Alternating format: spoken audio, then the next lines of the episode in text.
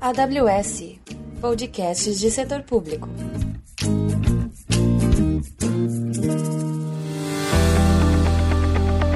Olá, bem-vindos à trilha de setor público da AWS Brasil. Eu me chamo Renata Trindade, eu sou gerente de programas do AWS Start no Brasil e nessa trilha a gente vai mostrar os desafios dos clientes de governo, educação e organizações sem fins lucrativos.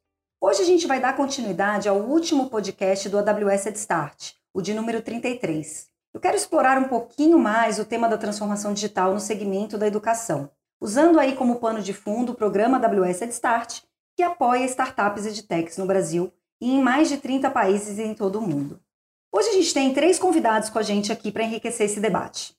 Está com a gente o Thiago Scheuer, que é CEO da Future Education. A Future Education é uma escola digital focada em capacidades e habilidades relacionadas ao futuro da aprendizagem e é também um colaborador do programa AWS Start. Estão aqui também o Luiz Fernando Olandini, fundador e CEO da EdTech Scholastic, e o Aldo Barduco, fundador e CEO da EdTech Ficar. Sejam bem-vindos, Tiago, Luiz e Aldo. É muito legal ter vocês aqui com a gente. Pessoal, hoje então a gente vai conversar sobre o uso de machine learning ou aprendizado de máquina e inteligência artificial na educação. A gente já viu muitos desses avanços nos últimos anos, mas especialistas afirmam que o machine learning e inteligência artificial são a nova aposta para revolucionar a aprendizagem e o modelo de ensino. A inteligência artificial é uma área das ciências da computação que já ocupam um espaço muito importante no dia a dia das pessoas. O seu objetivo, como a gente tem visto, é produzir dispositivos que simulem a capacidade humana de raciocinar, de perceber, tomar decisões ou mesmo resolver problemas. Já o machine learning é um subcampo da área de inteligência artificial que se baseia em reconhecimento de padrões.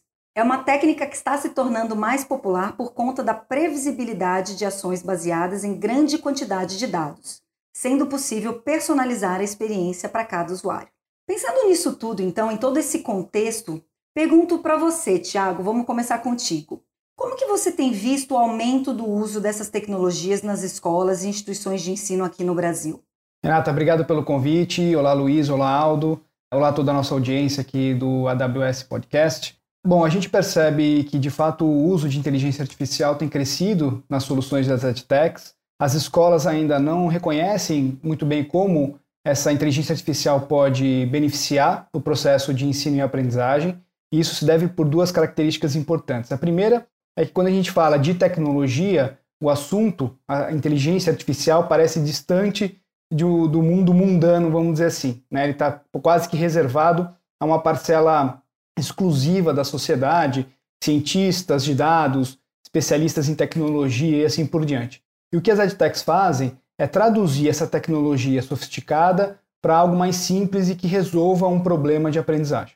Então, desse ponto de vista, cabem às edtechs, e elas têm feito isso com um, têm tido um papel muito importante nesse aspecto, que é conseguir entregar uma solução é, simples, com uma boa usabilidade, que responda a esse desafio de ensino e aprendizagem. Então, dá para a gente é, utilizar essa tecnologia sofisticada para resolver problemas complexos de uma maneira simples e acessível.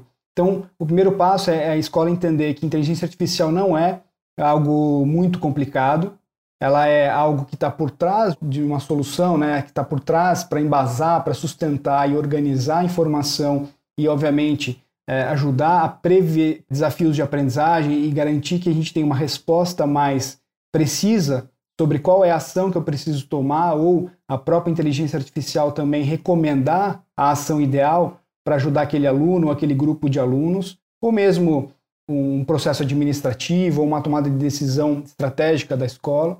Então a inteligência artificial ela tem um papel fundamental, porque quando a gente está falando em ganhar escala com qualidade, é onde a gente consegue encontrar o, esse alinhamento entre a inteligência humana e o poder da máquina. Então, quando a gente fala de inteligência artificial, na verdade, como diz o, um grande amigo nosso e nosso é, membro do conselho da Future Education, o Arthur Takla, a, o, não tem, a inteligência artificial não tem nada de inteligente, né? A inteligência é humana. E essa inteligência humana, combinada com o poder computacional, é que traz o grande benefício que a gente está vendo hoje com as soluções das edtechs.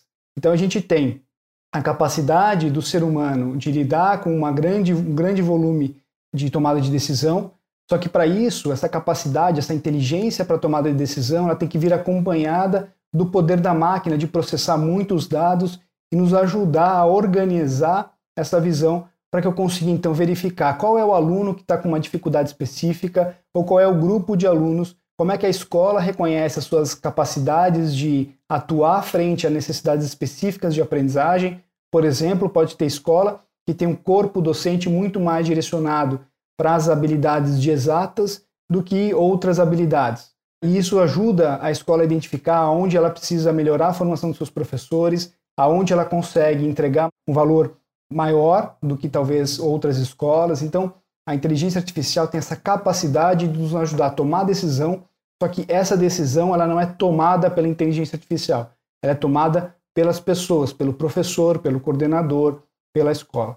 Então, quando a gente insere a tecnologia artificial, é, a inteligência artificial na escola, né, no processo de ensino-aprendizagem, a gente está falando também de alavancar e de transformar as habilidades dos professores no que diz respeito a essa capacidade de tomada de decisão a respeito do processo de ensino-aprendizagem. A gente percebe, já é, então, a, respondendo né, mais objetivamente a pergunta, a gente sim percebe cada vez mais o uso da inteligência artificial, da tecnologia em sala de aula, e cada vez mais esses processos, não só em sala de aula, na sala de aula presencial, ela vai estar presente, mas também fora dela, né? Sendo, fazendo o aluno as aulas via tablet, né? via aplicativo, via plataformas, seja quando o aluno também vai interagir com qualquer outro tipo de aplicativo que não faça necessariamente uso dentro da escola, né? ou por recomendação da escola. O aluno também vivencia esse uso da tecnologia, da inteligência artificial, quando ele interage com aplicativos gratuitos, quando ele quer aprender por conta própria. Então a gente tem sim o uso da inteligência no ensino formal recomendado e utilizado é, dentro do currículo, e a gente também tem essa inteligência artificial fazendo presente dentro da realidade do aluno em outros tipos de contexto e necessidades. Super interessante esse ponto, Thiago, né? É, não só a gente perceber que a inteligência artificial e o próprio machine learning estão mais presentes aí no nosso dia a dia do que a gente mesmo imagina, né? É, mas também o fato de que a adoção dessa tecnologia, ela por si só, é, é, quer dizer, ela não depende só da tecnologia, né? De alguma maneira a gente vai ter sempre a presença aí do, do ser humano é, interagindo com a tecnologia para tomada de decisões, né? Ela por si só não, não resolve todo, todo o problema, né? E, e o que, que você acha quando você olha assim a, a situação do Brasil hoje e comparado também com os países de fora, né, no que diz respeito à adoção desse tipo de tecnologia, de machine learning e inteligência artificial. Você acha que a gente está seguindo as mesmas tendências, a gente está indo para o mesmo caminho? Como que você enxerga esse, esse cenário?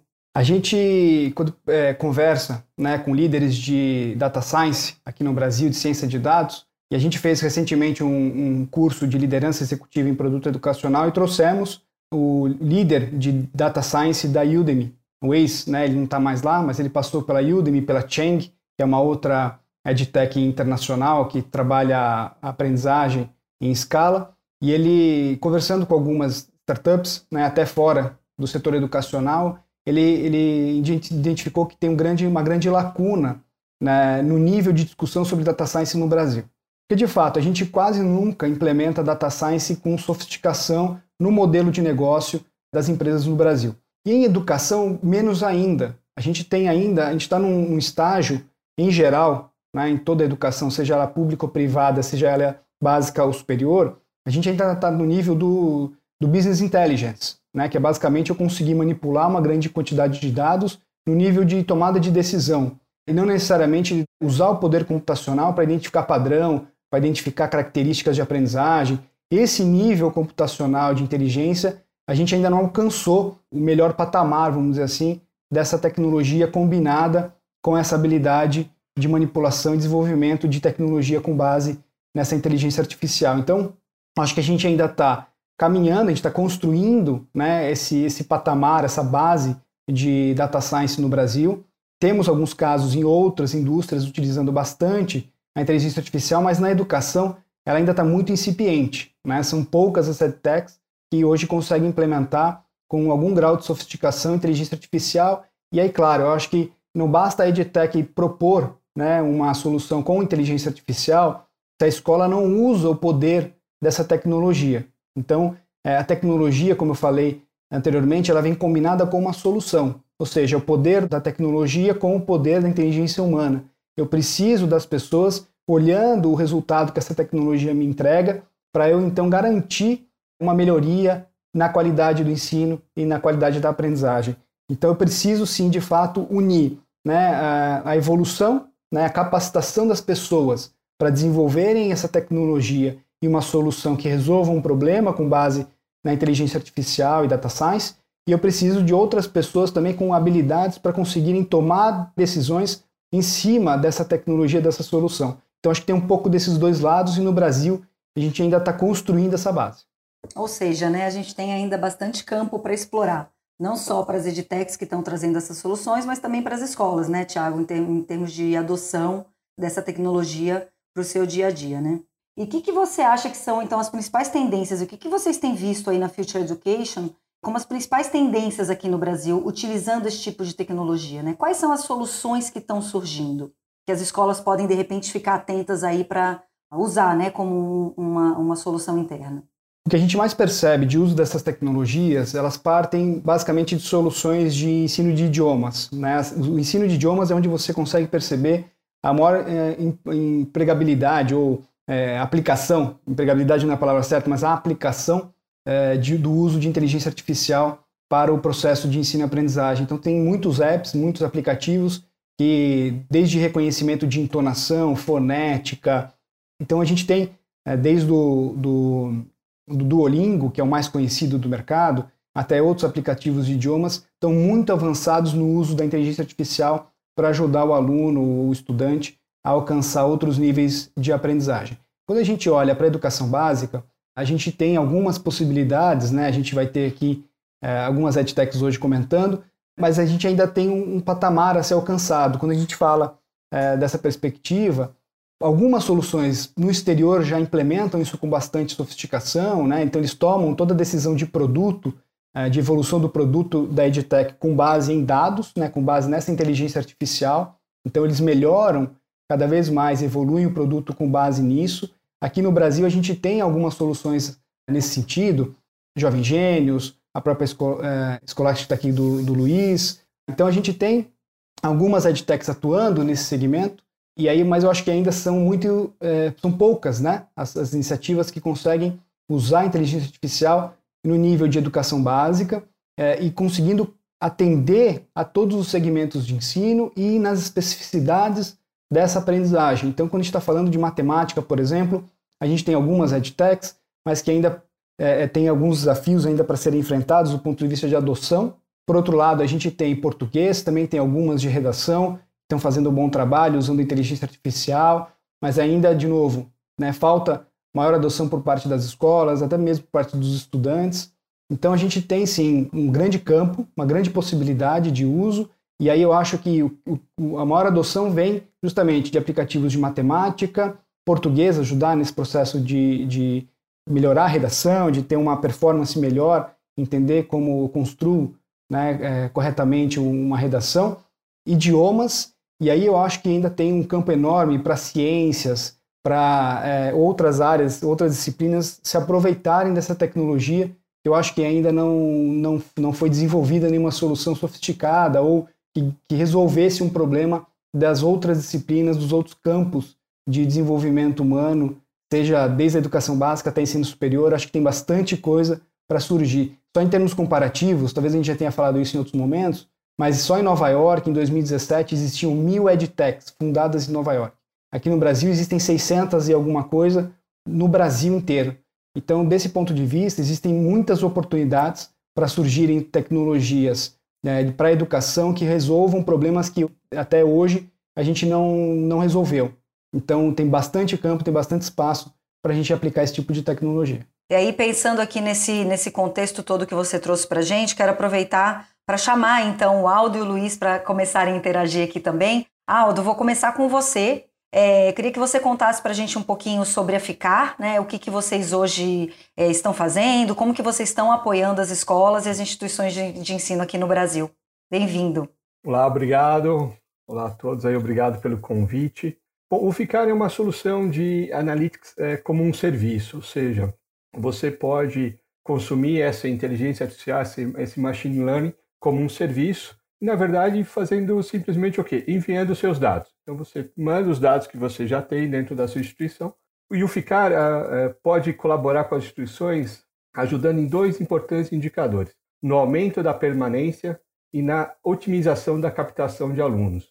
Então, a gente consegue, a partir daí, usando modelos similares ao, ao que se encontra no mercado. Eu gostei muito quando o Tiago falou sobre uh, machine learning, inteligência artificial, parece algo complicado, mas na verdade isso também está presente no nosso dia a dia, com outros nomes como estatística, há um bom tempo. E a gente está acostumado a usar determinados scores, scores de crédito, etc. O que a gente cria são scores de aderência à instituição, então a gente consegue, pelo perfil do aluno, identificar a aderência dele à instituição e à área de conhecimento que ele escolheu, como também identificar durante a sua jornada dentro da instituição qual o risco que ele tem naquele momento de se desligar ou cancelar na sua relação com a instituição, permitindo o quê? Que a instituição faça, se antecipe a, aquele momento em que o aluno vai chegar lá, vai falar, olha, eu quero me desligar, etc.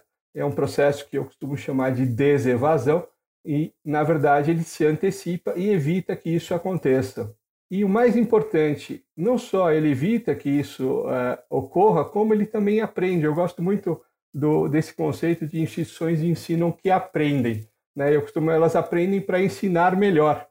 Então, assim, ela consegue a partir daí também conversar e ter um diálogo com o aluno ou seu responsável no momento em que o atrito é baixo e ele vai contar, ele tem mais vontade de contar sobre o problema, porque ele sabe que aquilo, se alguém está entrando em contato para ajudá-lo, ele gera uma expectativa de que aquilo pode ser solucionado. Então, na verdade, você pode gerar soluções não só individuais, mas que, na verdade, representam um problema que afeta outras centenas ou até milhares de alunos. Bom, você já mencionou aí um pouco do, de como que vocês estão utilizando, então, né, esses recursos de, de machine learning e inteligência artificial na solução da FICAR, né? E, e como que ela, pensando na, numa escola que antes que, que, não se utiliza dessa solução ou que antes não se utilizava e, e, aí contrata os serviços de vocês, Aldo, como que ela permite essa melhoria na experiência tanto do aluno quanto no trabalho ali do professor e, e do e do, do, do, gestor mesmo, do administrador da escola, né? Como que a escola diretamente se beneficia? Bom, é, primeiro ela se beneficia com a redução das taxas de evasão. Então, a primeira questão é você consegue medir no final dos semestres o quanto que a sua evasão diminuiu. Por outro lado, você também consegue otimizar eh, e gerenciar melhor recursos de campanha de captação. Então, vamos saber o que acontece, como é que a instituição atua quando ela não tem uma solução que permite ela antever ou se antecipar essa questão. Ela tem um departamento que fica aguardando o aluno chegar lá, faz, eu falo assim, ele faz knock knock, entra, vai lá, conta a história dele, e normalmente quando ele faz isso, ele já está numa fase para não falar que ele está decidido, ele está quase decidido a evadir. É muito mais difícil você reverter essa questão. Além do mais, é, muitas vezes, dependendo da questão que ele tem, ele também já foi com isso perdendo um vínculo com a instituição.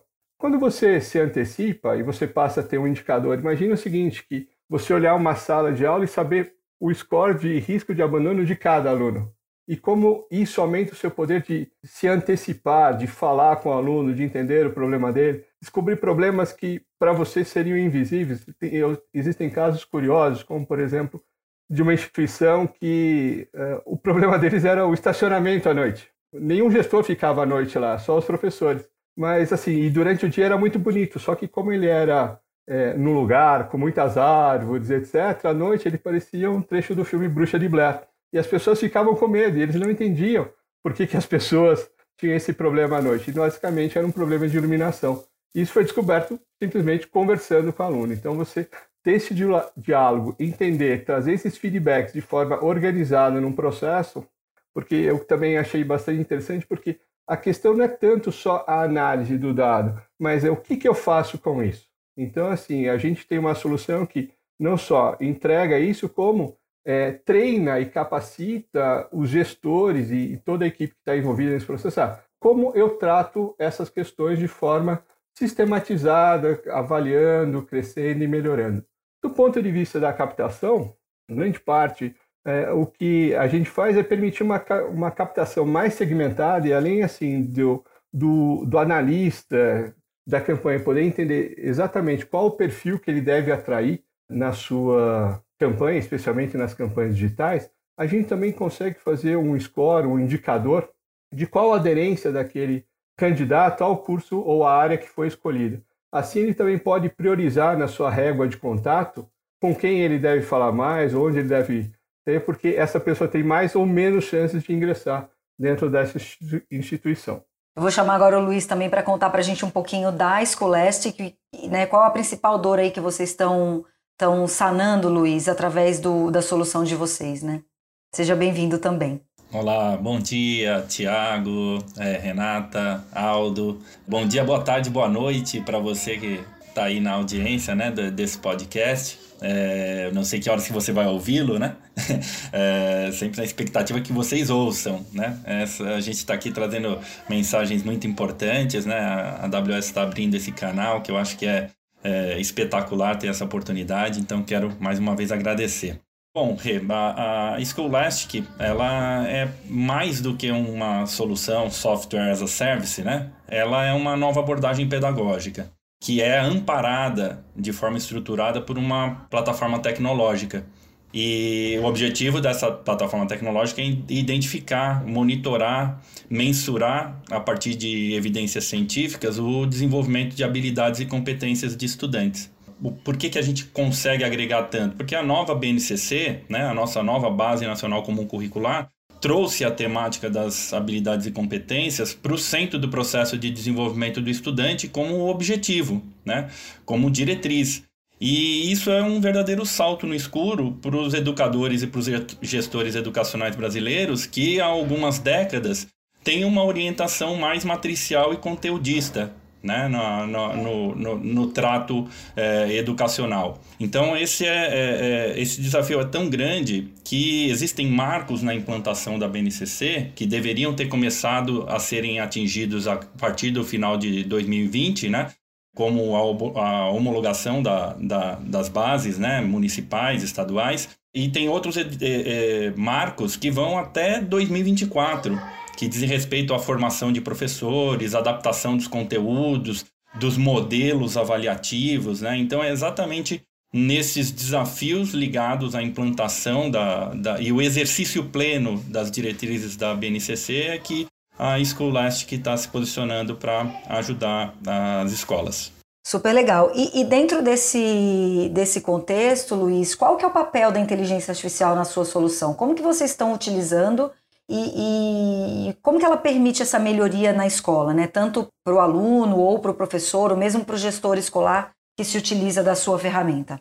Eu vou, vou tentar ser bastante didático, né? Tentar usar uma linguagem simples, sem ser simplório, né? A gente tem uma solução, como o Thiago é, falou, é uma solução sofisticada, né? E, e, e, às vezes a gente tem que primar por uma linguagem simples, né? Mesmo quando a gente está falando de tanta sofisticação, né? Quanto ao uso né, da, da, da inteligência artificial na, na solução, num primeiro nível, a nossa plataforma trabalha algoritmos né, para acelerarem a identificação de gaps e de potenciais de desenvolvimento nos alunos, né, em alinhamento com as habilidades e competências que estão descritas na BNCC, né, que são mensuráveis a partir dos padrões comportamentais e de interesses que esses alunos demonstram no dia a dia. O nosso Big Data ele foi todo preparado, uma estrutura né, bastante é, sólida para receber, além desses dados comportamentais dos estudantes, que são avaliados cotidianamente, outros dados com o passar do tempo, como as notas do aluno, os dados de saúde, alimentação, desenvolvimento físico, que na camada mais profunda, né, naquele pedacinho que a gente costuma chamar lá de deep learning, né, vai ser possível promover um cruzamento de todos esses dados para encontrar padrões, né, que possam gerar reflexão nos gestores, nas famílias, né, sobre hipóteses viáveis para o desenvolvimento humano e por que não uh, comprovar essas teses baseadas em dados, né? Então, vou, vou fazer uma, uma viagem aqui. Se, uh, é, já imaginou a gente conseguir encontrar lá no, no na, é, com, com uma grande volumetria de dados, né? Porque para fazer inteligência artificial de verdade, você precisa de grande volumetria de dados, de amostragens variadas, né? Geopolítica, social, econômica. É, imagina a gente com uma base de dados bem estruturada, bem flexível, né? E, e, e, eu diria bem democrática. A gente descobrir que quem come brócolis, de repente tem mais equilíbrio interno, desenvolve mais aptidão de raciocínio lógico e tira melhores notas nas disciplinas exatas do que quem não come brócolis. Né? Eu tô, peguei um, meu, tô fazendo aqui esse cenário agora, tá? Dá para entender onde essa viagem pode nos levar? É exatamente a, é, é, esse salto no, no, no desconhecido, né? Que a gente quer promover. É a reflexão sobre coisas que estão é, deixando rastros, estão na mesa, mas ninguém está se debruçando em cima disso para estudar a fundo, para gerar uma cientificidade em cima disso, né? E, e dessa forma é, é, que eu entendo e promovo né, essa, essa visão 360 e com profundidade, né, que eu entendo que é o ápice do que a gente pode chamar de equidade, de inclusão, de diversidade. Nós temos que gerar experiências e, e estruturas eh, educacionais adequadas e adaptadas às necessidades de cada estudante, para que a gente possa esperar um número melhor de bons resultados de bons indicadores de desenvolvimento, né? E, e, aqui eu sempre conto essa história, né? Aqui fala um disléxico que só descobriu a dislexia aos 19 anos de idade e sem querer ainda, né? Eu, eu passei pelas mãos de dezenas de, de, de, de educadores que nunca levaram em consideração que aquela minha dificuldade de concentração em leitura, né, poderia ser uma patologia, poderia ser uma doença. Então ninguém se debruçou em cima disso. Eu tive uma um desenvolvimento acadêmico bastante diferenciado, até né, porque o disléxico ele tem necessidades muito específicas, de, né, todas as, as, as pessoas que têm algum tipo de transtorno têm necessidades específicas de acolhimento, né, que por ninguém perceber, ninguém me deu e eu tive que criar né, os meus próprios workarounds para poder me desenvolver. Então é, é, exatamente com esse espírito que a gente está indo para campo sofisticar, né? mas deixando claro também, como o Tiago bem abordou, que a gente tem um maior cuidado e, e, zelo no uso da inteligência artificial, né? Porque nós não queremos que a máquina entregue nenhuma decisão. Nós queremos que ela ajude a gerar os melhores questionamentos quanto às nossas possíveis ações, uh, nos ajude a encontrar hipóteses importantes para a gente poder mensurar os nossos esforços. Isso é, é, é, é, utilizar a computação de dados em massa, mas sem perder o foco na unicidade do estudante, né? na necessidade específica de, de cada um. Os nossos indicadores eles, eles foram formulados de uma forma pensada, né, a partir dos princípios da psicopedagogia, da psicologia positiva, para não rotular, para não estigmatizar, para não refletirem juízos de valores, né? para mostrarem, a partir de evidências científicas, rotas probabilísticas né? de approach, de planos de ação individuais ou coletivos, levando sempre como linha mestra as habilidades e competências socioemocionais dos estudantes. É a lida cotidiana com esses indicadores que permitem e que garantem uma aderência em termos de mentalidade do professor para uma nova mentalidade, a, a, mentalidade do design thinker educacional, né? que é para onde a gente está querendo também ajudar a, a, elevar o nível dessa mentalidade. Então é isso. É, acho que, que é muito, muito interessante a gente ouvir aqui, depois que a gente conhece um pouco mais né, sobre a FICAR e sobre o, a Schoolest, que é a proposta que vocês estão trazendo, é, fica evidente a importância dos indicadores, né, que são gerados através é, dessa análise de dados, né, utilizando a inteligência artificial e machine learning, mas também a importância da interação do ser humano com esses indicadores para melhor tomada de decisão. Então foi muito legal conhecer um pouco mais aí das soluções de vocês. É, e principalmente dos impactos positivos que elas estão trazendo hoje para as escolas, para os professores, para os alunos né, em geral. É, a gente está vendo cada vez mais que o futuro da educação é de uma aprendizagem integrada entre aluno e professor e que a tecnologia tem um papel fundamental aí nesse contexto para facilitar essas relações e também para torná-las mais colaborativas. Né? Eu queria, é, agora que a gente já entendeu bastante aí desse cenário do uso de tecnologia de machine learning e inteligência artificial dentro da educação. Eu queria ouvir um pouquinho de vocês, né? O que, vocês estão sentindo é, aqui no Brasil? Onde está mais avançado o uso dessas tecnologias? Né? Se a gente olha para a camada da educação, onde que está tendo mais interação nessa utilização? É ensino infantil, é ensino médio, aqui na camada de ensino médio fundamental, né, o K-12, ou já partindo também para o ensino superior? O que, que vocês têm visto aí na, na interação de vocês em contato com as escolas? Eu, eu tenho visto assim, no que tange os interesses comerciais das escolas, né? É, a gente tem visto principalmente para as escolas privadas, né? E, e, e as, educa e as é, instituições de ensino superior trabalhando muito essa questão de captação de alunos e a, a, a questão da prevenção à evasão, é, identificar ali os, as questões da, de evasão, que é exatamente a, aonde o Aldo tem o seu trabalho aí, né, que eu tive o prazer de conhecer hoje. No que tange os aspectos educacionais, é, eu percebo que as ferramentas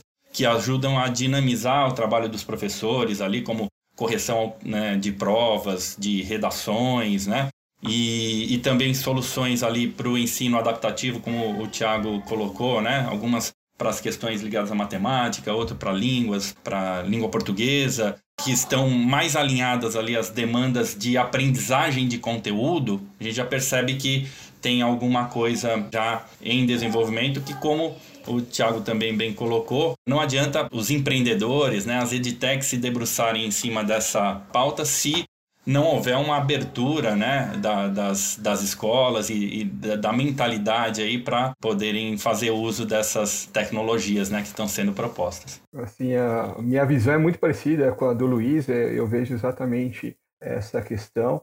Eu vejo que no ensino fundamental, talvez até o ensino médio, essas tecnologias que apoiam o processo de ensino, ou seja, a parte acadêmica, do processo ela tem mais é, possibilidades, apesar é, da minha experiência com esse segmento específico, me mostrar que a escola ainda está mais voltada para o conteúdo, né, muito mais preocupado com que conteúdo desenvolver, uh, ao invés do como entregar esse conteúdo. Então, eu acho que a tecnologia ela ajuda muito a entregar o conteúdo e não necessariamente a produzi-lo. Às vezes também você pode ampliar. Então, é o, é o que eu vejo, assim, um limite, mesmo que você tenha uma ferramenta que ajude nesse processo, ele, ela normalmente tem que estar embarcada junto com todo o conteúdo que é necessário. Por uma questão cultural, que eu acho que é o primeiro ponto. Do outro lado, né, no ensino superior, onde eu atuo mais, é, eu vejo que, apesar de existir essa preocupação com, com captação e com retenção, existe uma limitação cultural,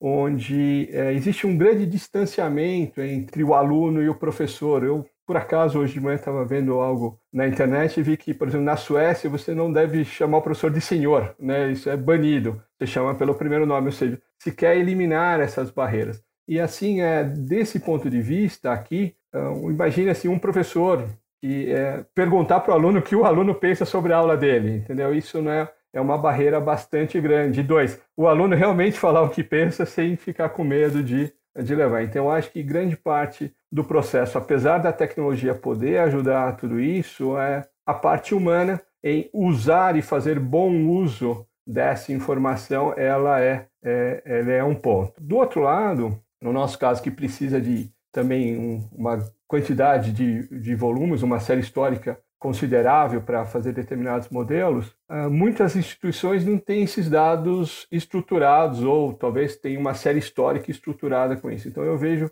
esses dois desafios, uma questão cultural, porque essas soluções elas não são vacinas, né? Você comprou e elas né? Eu falo que é, o ficar não é uma vacina, ela é uma esteira para você ir lá correr todo dia. Então, esse é o outro, é o segundo pedaço. Você não compra uma vacina de captação, uma vacina de retenção ou de uma vacina de curso. É algo que você compra e aquilo vai trazer uma nova forma de trabalhar e lidar com isso. Super legal, gente. E, e, pensando aqui, né, se a gente tiver hoje escutando a gente um educador ou um representante de uma instituição de ensino, ouvindo e, e, agora com a oportunidade de conhecer melhor, né, não só a solução da Scholastic, mas também a solução da Ficar, como que eles entram em contato com vocês hoje? Queria que vocês compartilhassem aqui com a gente o website, ou um telefone, um e-mail, né, para eles poderem também entrar em contato com vocês e conhecer um pouco mais e, e de repente até levar a solução de vocês para as escolas deles. Legal, obrigado pelo espaço. Pode acessar o nosso site, né? www.schoolastic-app.com. O nosso WhatsApp aqui é 11 São Paulo 99620 0009, também um outro canal é, de comunicação, né? Através do nosso site tem lá uh, o nosso chatbot também com os formulários de contatos, né? Enfim, a gente está disponibilizando períodos de demonstração né, para as escolas que têm interesse em conhecer mais. Então, esses, esses são os canais aí. Bom, obrigado pela oportunidade também. Assim, é, as pessoas podem acessar o nosso site, o www.ficar.info, ou entrar em contato através do WhatsApp no 11 96026 2016 ou me mandar um e-mail. Eu vou ficar muito feliz em estar atendendo, que é aldo.barduco.ficar.info. Muito obrigada, gente. Adorei a nossa conversa de hoje. Foi super rica, também muito inspiradora. Sem dúvida, a educação no Brasil e no mundo está passando por uma grande revolução. E a gente sabe que a tecnologia e as edtechs têm um papel fundamental para acelerar todo esse movimento. Quero mais uma vez agradecer a presença de vocês três hoje aqui com a gente e de todos vocês que estão aí nos escutando. Se você que está nos ouvindo tem uma edtech, se a sua empresa tem o sonho de revolucionar a educação, inscreva-se no AWS Start e comece agora a sua jornada com a gente também. Por fim, pessoal, eu quero lembrar que o nosso próximo episódio de podcast da Trilha de Setor Público será sobre Open Banking, com a Melissa Ravanini e o Bruno Silveira. E vocês estão todos convidados. Estamos esperando por todos vocês. Obrigada, pessoal!